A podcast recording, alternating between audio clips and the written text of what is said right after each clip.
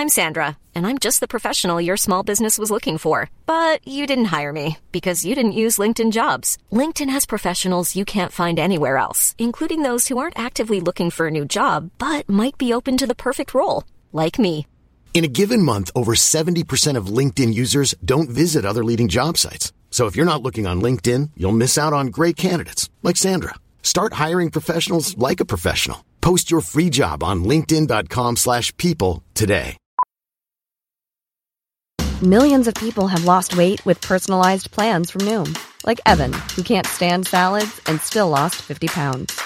Salads generally for most people are the easy button, right? For me, that wasn't an option.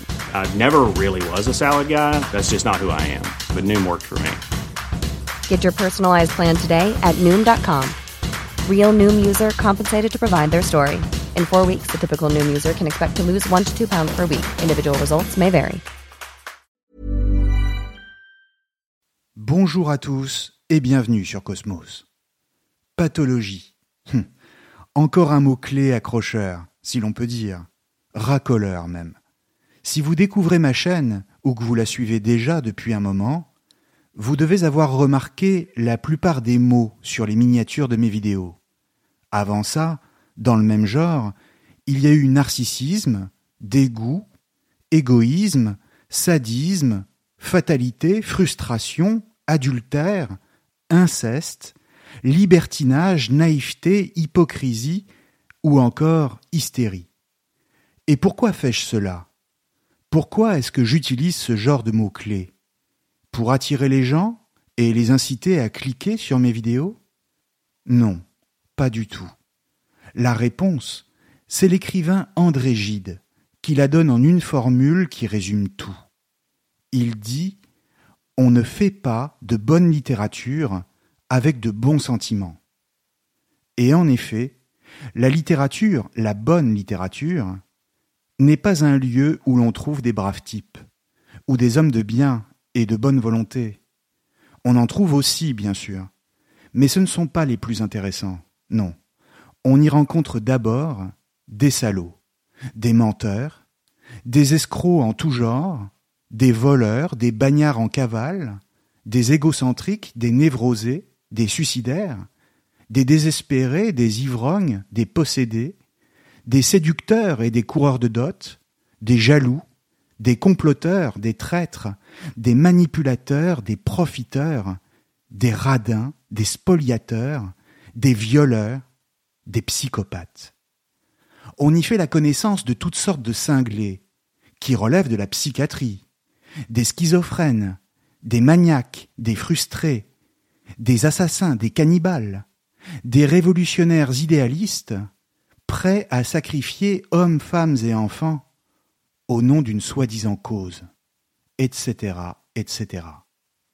Et je pourrais continuer comme ça longtemps, parce que la littérature est d'abord et avant tout faite de ça, c'est-à-dire de la matière que lui fournit le réel. Et en plus, la plupart du temps, ça finit mal, tout le contraire du cinéma hollywoodien, et cela y compris dans la littérature américaine, comme dans la littérature française, anglaise, russe, allemande, tchèque, italienne, espagnole, sud-américaine, indienne, chinoise, japonaise ou africaine. On visitera toutes ces littératures, dont l'origine est toujours la même, la pourriture et le vice. Pourquoi? Eh bien simplement parce que c'est universel. Mais bien sûr, la pourriture et le vice, en tant qu'ils sont sublimés par le génie. Comme le disait Baudelaire, Donnez-moi votre boue, et j'en ferai de l'or. La différence, c'est que dans la réalité, on cherche à fuir tous ces gens-là. Mais dans la littérature, on les espère. Et même, on les admire parfois. Ils nous fascinent parce que justement, on peut les approcher sans risque. On les regarde dans les yeux et on adore ça. Et aujourd'hui, c'est l'histoire d'un dédoublement de personnalité que je vais vous raconter. L'histoire très célèbre et pourtant dans le même temps assez méconnu, du docteur Jekyll et de monsieur Hyde. Alors de quoi s'agit-il? N'est-il question d'ailleurs que de personnalité double dans ce texte? D'une évocation littéraire des profondeurs de l'inconscient? Ou faut-il y voir, de façon plus précise, une variation sur les liens entre désir pulsionnel et morale civilisée, entre animalité et humanité, entre nature et culture.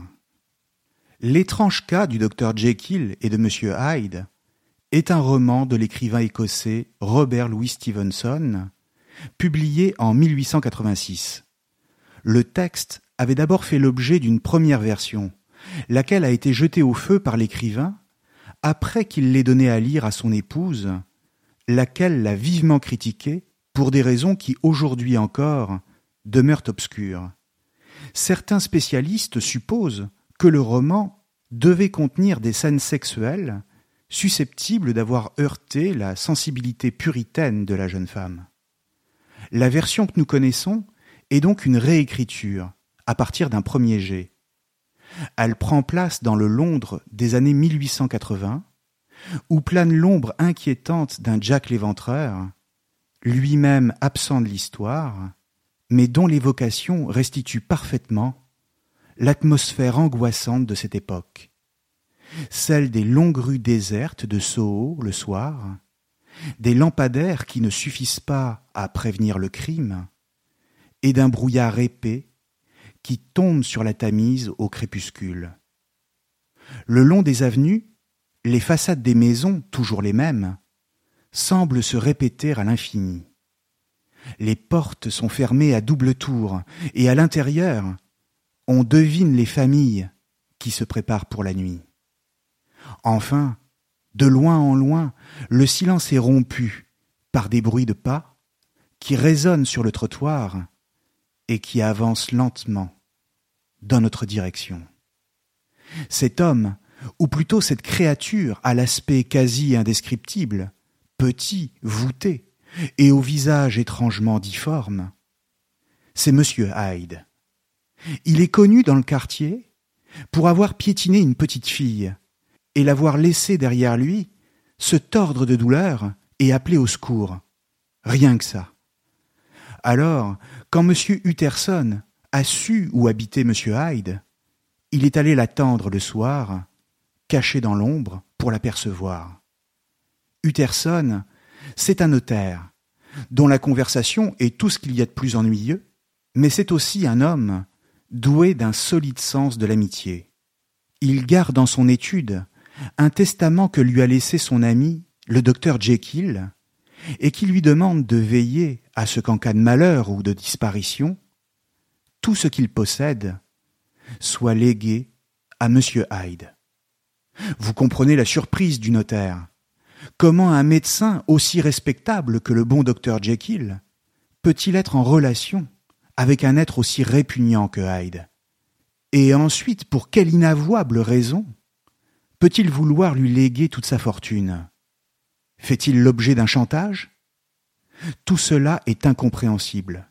Et pour vous dire le vrai, le bon notaire Utterson n'en trouve plus le sommeil.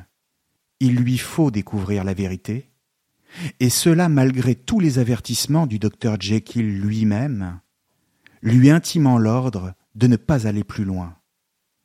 C'est d'ailleurs pourquoi on peut lire le texte comme un roman policier, comme une enquête qui conduira le notaire jusqu'aux frontières du conscient et de l'inconscient, du bien et du mal, de la lumière et de l'ombre. Tout le roman prend donc la forme d'une multitude de dualités. La première étant l'atmosphère nocturne des rues désertes, que j'ai décrite tout à l'heure, qui s'oppose à l'intérieur confortable des maisons, où l'on sert le thé au coin du feu.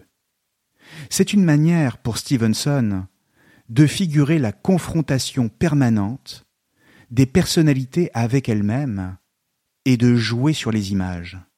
En clair, il s'agit de nous montrer, par des métaphores, les dualités dont tout individu est constitué, entre le bien et le mal, par exemple, entre le désir et la morale, ou encore entre la nature et la culture.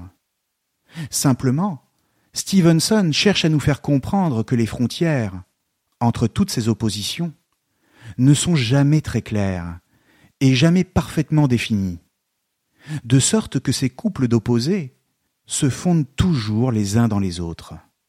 Il peut y avoir du bien dans le mal, par exemple, ou à l'inverse, du mal dans le bien. De la même manière, ces oppositions se transforment en fonction des points de vue qu'on adopte sur elles.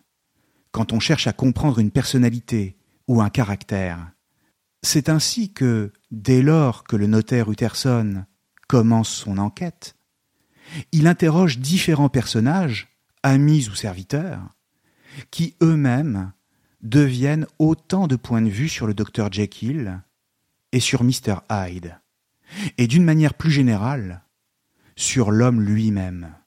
En ce sens, il faut entendre le nom même de M. Hyde, qui en anglais signifie caché, et qui par conséquent renvoie le personnage à une personnification de ce que l'homme porte en lui-même, c'est-à-dire de l'innommable, du bestial, du monstrueux.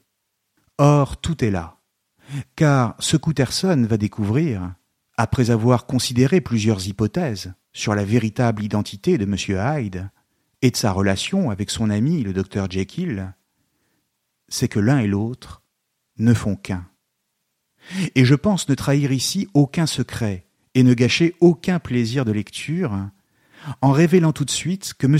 Hyde n'est autre que le produit d'une expérimentation menée par le docteur Jekyll. En clair, celui-ci a créé une potion qu'il teste sur lui-même et qui lui fait l'effet d'une drogue. D'abord parce qu'il ne peut plus s'en passer, et ensuite parce qu'elle a pour conséquence de lui ôter toutes ses inhibitions, de lui permettre de réaliser tous ses désirs, y compris et même surtout ceux que la morale réprouve ou qui sont punis par la loi. Elle lui permet de laisser libre cours à la nature en lui, sans barrière et sans frein, de sorte qu'il considère qu'elle lui donne accès à une pleine et entière expression de lui-même. Il pose donc un paradoxe ici, qui consiste à considérer que c'est en passant par une substance extérieure, une potion, une drogue, qu'il peut être lui-même, et donc qu'à l'inverse, sans ce détour par l'artificiel, il n'est jamais que ce que lui dicte la morale, et donc la civilisation. D'une certaine manière, le docteur Jekyll croit en l'existence de son identité à tel point qu'il considère comme un devoir d'y avoir accès, fût-ce par l'intermédiaire d'une potion, d'un élixir. De fait, quand il ingère son breuvage, alors s'opère une transformation, une véritable métamorphose, sous l'effet de laquelle le docteur devient cet être difforme qu'est M. Hyde, et que tout lui semble permis. Pour Hyde, les lois, à la fois juridiques et morales, n'existent plus. Hyde, c'est le docteur Jekyll quand il fait ce qu'il a envie de faire, et au moment où ça lui passe par la tête répondre du tac au tac, sans aucune inhibition, piétiner une petite fille parce qu'il est pressé, et même tuer un vieil homme, sous prétexte qu'il n'a pas aimé sa manière de répondre, tout cela devient possible. En clair, il se laisse aller à tout ce qui lui semble être son bon plaisir. Comprenons que si les deux personnalités se disputent le territoire de sa conscience, il ne faut pas y voir seulement un affrontement, entre le bien et le mal, mais surtout la coexistence de tendances viscéralement complémentaires en tout être. Le double ici n'est jamais totalement hétérogène, jamais radicalement différent, mais se révèle plus exactement comme le prolongement, l'accouchement même du sujet qu'est le docteur. La coupure n'est donc pas totale, au contraire, L'un et l'autre sont toujours là. La conséquence, c'est que quand le docteur Jekyll boit sa potion et devient M. Hyde, et qu'inversement, que Hyde redevient le docteur Jekyll, chacun des deux se souvient parfaitement de son autre moi-même, et il en est parfaitement conscient. C'est pourquoi, si le docteur a d'abord commencé par éprouver du plaisir à se transformer en Hyde, parce que cela lui permettait de vivre des expériences qui jusque-là lui étaient interdites, et à revenir à volonté au docteur Jekyll, il en vient assez rapidement à éprouver du dégoût et à sombrer dans la dépression. Il commence par laisser vivre Hyde en lui comme une libération. Mais progressivement, il passe par tous les symptômes d'une personnalité double, à savoir l'anxiété, l'angoisse, la dépression, l'isolement, etc. Quant à Hyde, lui, il est conscient de la présence de Jekyll en lui, mais s'en moque totalement et refuse de l'écouter, n'étant animé que par une double passion, d'une part la peur d'être capturé et condamné à mort pour ses crimes, et d'autre part une haine inexplicable pour le monde entier. Il n'éprouve aucun sentiment moral. Écoutons Stevenson ici, au moment où Jekyll découvre son apparence en Monsieur Hyde, en se regardant dans le miroir. En contemplant cette affreuse idole dans le miroir, je n'éprouvais pas la moindre répulsion. Au contraire, je l'accueillis avec joie. C'était moi-même que je contemplais, là aussi. Je voyais devant moi un être qui me paraissait naturel et humain. À mes yeux, c'était le reflet plus vivant, plus vrai et plus pur que l'apparence imparfaite et divisée que j'avais jusqu'alors pour habitude d'appeler mienne.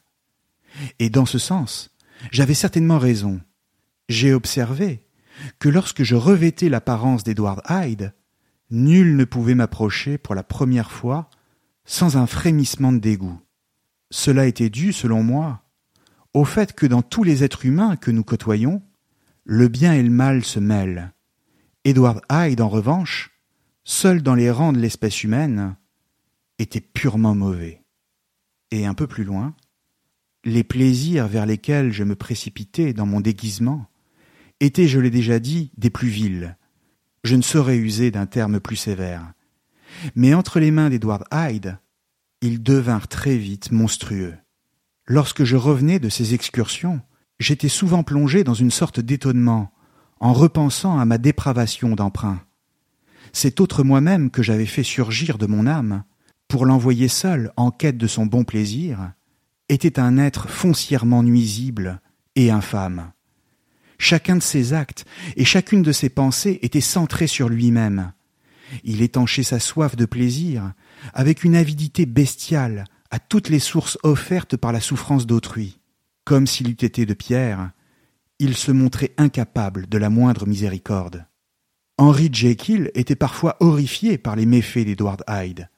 Mais la situation était hors des lois du monde commun et insidieusement relâchait le pouvoir de la conscience. C'était Hyde après tout, et Hyde seul, qui était coupable. Jekyll ne s'en trouvait pas pire. En se réveillant, il trouvait toutes ses vertus intactes.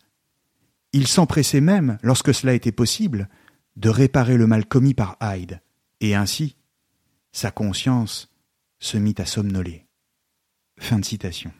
Il faut noter ici que Jekyll commence par parler de Hyde à la troisième personne, ce qui ne nous surprend pas, mais il en vient peu à peu à utiliser également le il pour parler de Jekyll, si bien que l'on ne sait plus exactement où se situent les frontières de la conscience et de la personnalité qui est la sienne.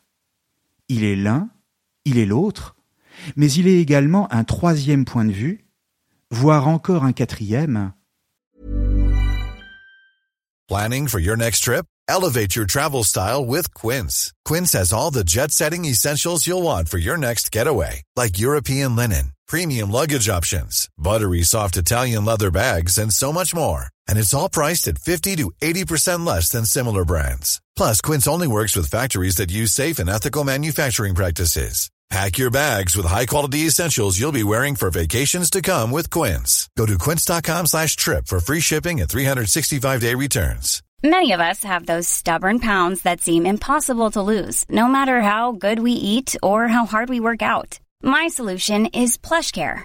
PlushCare is a leading telehealth provider with doctors who are there for you day and night to partner with you in your weight loss journey. They can prescribe FDA-approved weight loss medications like Wagovi and Zepbound for those who qualify. Plus, they accept most insurance plans. To get started, visit plushcare.com slash weight loss. That's plushcare.com slash weight loss. This is Paige, the co-host of Giggly Squad, and I want to tell you about a company that I've been loving, Olive and June. Olive and June gives you everything that you need for a salon quality manicure in one box. And if you break it down, it really comes out to $2 a manicure, which is absolutely insane. It's also so easy to get salon worthy nails at home with Olive and June. The difference between how your nails used to look when you did them yourself and now with the Manny system is a complete game changer. The best thing about Olive and June too is it's a quick dry. Dries in about one minute, lasts for five days, and full coverage in up to one to two coats. Visit oliveandjune.com slash perfect Manny 20 for 20% off your first system. That's oliveandjune.com slash perfect Manny 20 for 20% off your first system. Quality sleep is essential. That's why the Sleep Number Smart Bed is designed for your ever evolving sleep needs. Need a bed that's firmer or softer on either side? Helps you sleep at a comfortable temperature? Sleep Number Smart Beds let you individualize your comfort so you sleep better together. JD Power ranks Sleep Number number 1 in customer satisfaction with mattresses purchased in-store. And now, save 50% on the Sleep Number limited edition Smart Bed for a limited time. For JD Power 2023 award information, visit jdpower.com/awards. Only at a Sleep Number store or sleepnumber.com. Et ainsi de suite. À cet égard, il dit Chaque jour qui passait, je m'approchais de cette vérité, dont l'intuition m'avouait à l'épouvantable naufrage qui me menace aujourd'hui, que l'homme n'est pas un, mais double en vérité. D'autres viendront après moi, qui iront plus avant dans la même direction. Et je me hasarderai même à avancer que l'homme finira par nous apparaître comme un royaume peuplé de sujets les plus divers, les plus incongrus et les plus autonomes. Fin de citation. D'autres viendront après moi, dit le docteur Jekyll, comme si Stevenson avait déjà l'intuition de l'inconscient, formulée quelques années plus tard par Freud, et de la porte qu'il ouvrira sur le ça. Le ça, c'est la chose qui vit au-delà du moi conscient, et qui de manière obscure le gouverne. C'est le territoire du désir refoulé, qui revient prendre d'assaut la forteresse de la conscience, quand celle-ci se croyait parfaitement protégée de toute remise en cause. Le monde du pulsionnel, c'est une certaine forme d'anarchie et de désordre qui s'oppose à toute tentative de soumettre la vie à des règles. Et en un sens, M. Hyde, c'est le ça, c'est-à-dire une bouffée pulsionnelle, refoulée, cachée, qui vient bousculer le moi du docteur Jekyll, autrement dit son identité, et qui le débarrasse de son surmoi, soit l'autocensure qu'il a intériorisée depuis l'enfance, à travers son éducation, et par le lent travail de fond opéré par la culture et la civilisation. Or, Jekyll est un homme issu d'une certaine classe. Il est éduqué, médecin, et donc homme de science. En ce sens, il incarne tous les idéaux scientistes de son époque à la fin du XIXe siècle, ainsi qu'un certain darwinisme qui le rend conscient de l'origine animale de l'homme. Il est convaincu que la civilisation et la science sont les meilleurs guides pour l'humanité vers le bonheur. Seulement voilà, c'est au cœur de la culture, et en l'occurrence dans l'une des plus brillantes capitales d'Europe, et chez un homme qui en est l'un de ses plus dignes représentants, que la pulsion désirante revient la nuit dans toute sa sauvagerie animale. Là encore, on retrouve les oppositions. On passe de l'un à l'autre aussi sûrement qu'en empruntant une simple porte, thème d'ailleurs largement exploité dans le roman, où il est très souvent question de portes dont on cherche la clé, ou que l'on enfonce pour découvrir ce qui se cache derrière. Le roman commence d'ailleurs par la description d'une porte fermée, laquelle suscite l'interrogation des personnages, et qui est l'image à la fois d'une prise de conscience et dans le même temps d'une absence de réponse. Chez le docteur Jekyll, il est question d'une porte de service qui donne directement sur son laboratoire et par laquelle Hyde rentre chez lui après avoir commis ses méfaits. Bien sûr, il faut y voir une représentation du passage du conscient à l'inconscient et inversement d'une remontée à la surface de Jekyll. Ce mouvement de balancier entre la clarté du moi conscient et l'obscurité du ça qui désire traverse le roman et engage la réflexion non seulement sur l'identité de n'importe quel individu, mais surtout sur la menace qui plane sur la civilisation elle-même. C'est même cette interrogation-là qui est la plus importante. Pourquoi? Pour le comprendre, il faut nous tourner plus précisément vers Freud, que je n'ai fait que citer rapidement tout à l'heure, et notamment dans l'un de ses derniers livres, Malaise dans la culture, aussi traduit par Malaise dans la civilisation, publié en 1930. Après avoir élaboré sa théorie de la psychologie des profondeurs, laquelle était déjà présente chez les philosophes du soupçon, notamment chez Nietzsche, Freud cherche à élargir son champ de réflexion à l'ensemble de la civilisation. Ou si vous préférez, il est question pour lui de montrer que, de la même manière que chez un sujet quelconque, c'est l'ensemble de la culture qui est traversé par des instincts autodestructeurs et des pulsions de mort. Notons au passage que Freud ne fait pas de différence entre l'idée de civilisation et celle de culture. Selon lui, il y a un antagonisme inhérent à toute société entre d'un côté le besoin des hommes de vivre ensemble, c'est-à-dire pour le dire simplement ce qu'on va appeler Eros, et d'un autre côté une tendance chez les individus à se détourner de la vie en commun et qu'il appelle l'instinct de mort, Thanatos. En ce sens, il reprend un principe déjà observé par Kant et que celui-ci appelait l'insociable sociabilité. La question que pose Freud est donc celle de l'origine du malheur humain, laquelle tient selon lui à une contradiction entre deux termes la recherche pour ainsi dire naturelle du plaisir et la nécessité sociale de réguler cette recherche pour éviter les débordements et donc d'en priver les individus par la culture. Mais alors, pourquoi la culture est-elle ce qui prive l'homme du principe de plaisir? Pourquoi est-elle privation alors qu'on pourrait au contraire la considérer comme un renouvellement ou une autre forme de plaisir? Eh bien simplement parce qu'ici, le principe de plaisir, c'est l'instinct sexuel qui, en tant que tel, reste sauvage et représente toujours, dans l'acte lui-même, une certaine forme de violence physique, même si les deux êtres s'aiment. La culture, c'est donc l'ensemble des formes institutionnelles, juridiques, symboliques, philosophiques, religieuses ou artistiques, qui détournent les pulsions de l'homme en cherchant à en refouler la violence et qui conduit à un dressage. Par conséquent, la culture aboutit à l'invention du politique et à la création de l'État, comme en la croyance en des idéaux absolus, comme la vérité, le bien ou la justice. En même temps qu'elle pousse l'homme vers la beauté, elle le tourne vers l'ordre, la propreté et l'utile. Présente au niveau du cadre général d'une société, elle se manifeste chez l'individu par son plus puissant moyen de contrôle, c'est-à-dire le surmoi dont je parlais tout à l'heure, et qui est à l'origine de l'apparition de la conscience morale et ensuite d'un sentiment de culpabilité pour le désir que l'on continue à ressentir.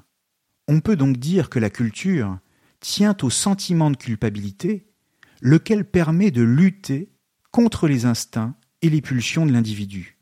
Le résultat du renoncement à la sphère du pulsionnel, ce sont évidemment toutes sortes de névroses, lesquelles représentent un risque, à travers un retour toujours inattendu, et donc surprenant et féroce, du refoulé, quand le seuil de renoncement devient intolérable. Malgré les limites fixées par la culture, l'agressivité sexuelle est donc toujours présente, toujours menaçante, à la fois pour les individus et plus globalement pour l'ordre social. Mais cette agressivité sexuelle peut prendre également d'autres formes, notamment sur le plan politique, quand la coercition exercée par les élites culturelles et les élites politiques a été trop forte. Selon Freud, toujours, c'est en général à ce moment-là qu'un vent de revendication de liberté se lève contre le surmoi que représentent tous les marqueurs culturels, Dieu, l'État, les élites, les intellectuels, les artistes, etc., et qu'il observe, lui, dans le contexte très particulier de l'Europe des années 30. Le problème, estime Freud, c'est que la culture n'a pas rendu les hommes plus heureux. Elle leur a permis plus de sérénité dans leurs rapports, et leur a permis de se projeter dans des représentations toujours plus complexes, plus hautes et plus éloignées dans le temps, mais en contrepartie, elle a exacerbé l'affrontement de deux tendances irréconciliables entre pulsion de vie et pulsion de mort, et dont l'enjeu, c'est la survie de l'humanité elle-même. Rien de plus, rien de moins. L'issue de cette lutte, littéralement à la vie et à la mort, est d'ailleurs incertaine pour Freud, qui ne manque pas de le souligner dans les toutes dernières lignes de son texte. Écoutons-le. La question décisive pour le destin de l'espèce humaine me semble être de savoir si, et dans quelle mesure, son développement culturel réussira à se rendre maître de la perturbation apportée à la vie en commun par l'humaine pulsion d'agression et d'auto-anéantissement. À cet égard, l'époque présente mérite peut-être justement un intérêt particulier.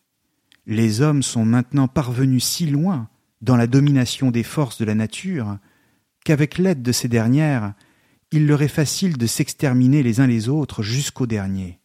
Ils le savent, de là une bonne part de leur inquiétude présente, de leur malheur, de leur fond d'angoisse. Et maintenant, il faut s'attendre à ce que l'autre des deux puissances célestes, l'éros éternel, fasse un effort pour s'affirmer dans le combat contre son adversaire tout aussi immortel. Mais qui peut présumer du succès et de l'issue? Notons que cette dernière phrase a la forme interrogative, mais qui peut présumer du succès et de l'issue, a été rajoutée par Freud en 1931 pour marquer une sorte de pessimisme. Or, c'est exactement ce même pessimisme que l'on retrouve dans le roman de Stevenson, quand, dans sa confession finale, où il explique tout, le docteur Jekyll raconte comment M. Hyde est en passe de gagner le combat contre lui. Pourquoi? Eh bien simplement parce qu'à partir d'un certain temps, et à force de se laisser aller au plaisir de la transformation, le docteur Jekyll s'est réveillé un matin en Monsieur Hyde sans avoir eu à prendre de potion. C'est maintenant pour redevenir Jekyll qu'il lui en faut une. Le problème, c'est que l'un des ingrédients, une sorte de sel à la consistance très particulière, et qui lui avait d'abord paru bizarre quand il l'avait acheté à la pharmacie, n'est plus disponible nulle part. Sans doute sa composition chimique tenait-elle à une erreur dans sa fabrication, si bien que cet ingrédient, qui avait une importance capitale dans la réalisation de l'élixir, n'existe plus. Jekyll est donc piégé. Il ne dispose plus que de quelques heures à être lui-même, avant le retour du monstre, et il en profite pour écrire sa confession. Il se demande s'il aura le courage d'aller jusqu'au suicide pour empêcher le triomphe de la bête en lui, ou si par peur de mourir, mais aussi par tentation de la violence, il laissera M. Hyde courir librement à travers les rues. Là encore, laissons la parole à Stevenson une dernière fois. Une semaine environ s'est écoulée, et je finis à présent cette déclaration sous l'influence de ce qui me restait des anciennes poudres. C'est donc, à moins d'un miracle, la dernière fois que Henry Jekyll peut penser ses propres pensées, ou voir son propre visage, à présent transformé de bien triste façon, dans le miroir. Et il ne me faut pas trop tarder à conclure, car si mon récit a jusqu'à présent échappé à la destruction, c'est grâce à l'effet conjugué de ma grande prudence et de la chance. Si les affres de la métamorphose me reprenaient pendant que j'écris, Hyde détruirait ces pages. Mais s'il s'écoule quelque temps après que je l'aurai mise en sûreté, son égoïsme prodigieux et son attachement exclusif à l'instant sauveront sans doute mon récit de sa malveillance simiesque. Et en fait, la damnation qui se referme sur nous deux l'a déjà transformé, broyé. Dans une demi-heure, lorsque je revêtirai de nouveau et pour toujours cette personnalité abhorrée, je sais que je resterai assis, en pleurant dans mon fauteuil, ou continuerai l'oreille constamment aux aguets à arpenter cette pièce, mon dernier refuge sur cette terre, tendant l'oreille au moindre bruit, guettant le moindre danger. Hyde mourra-t-il sur l'échafaud? Ou bien trouvera-t-il le courage de se supprimer au dernier moment? Dieu seul le sait, et peu m'importe. Voici venue l'heure de ma mort, et ce qui s'ensuivra ne me concerne plus. Ainsi donc, tandis que je pose ma plume et entreprends de sceller ma confession, je mets un terme à la vie du malheureux Henry Jekyll. Fin de citation. Bien évidemment, vous trouverez des réponses à toutes les questions que Jekyll se pose dans le roman. Mais d'une manière générale, celui-ci tient tout entier dans un art de ne pas dire ce qu'il dit, de ne pas mettre de mots sur le ça qu'il dévoile et nous donne à voir.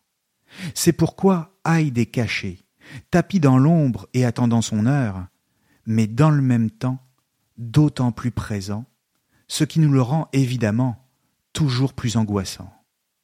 Dans les dernières lignes de son Tractacus Logico-Philosophicus, le philosophe Ludwig Wittgenstein dit que sur ce dont on ne peut parler, il faut se taire.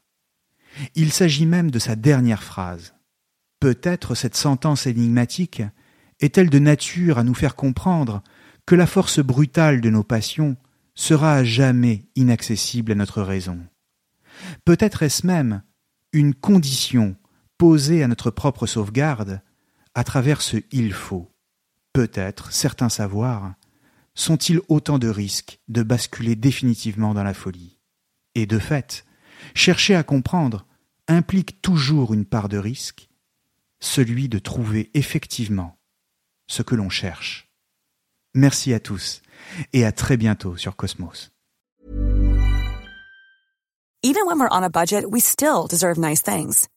Quince is a place to scoop up stunning high-end goods for 50 to 80% less than similar brands. They have buttery soft cashmere sweaters starting at $50, luxurious Italian leather bags, and so much more. Plus, Quince only works with factories that use safe, ethical, and responsible manufacturing. Get the high-end goods you'll love without the high price tag with Quince. Go to quince.com slash style for free shipping and 365-day returns.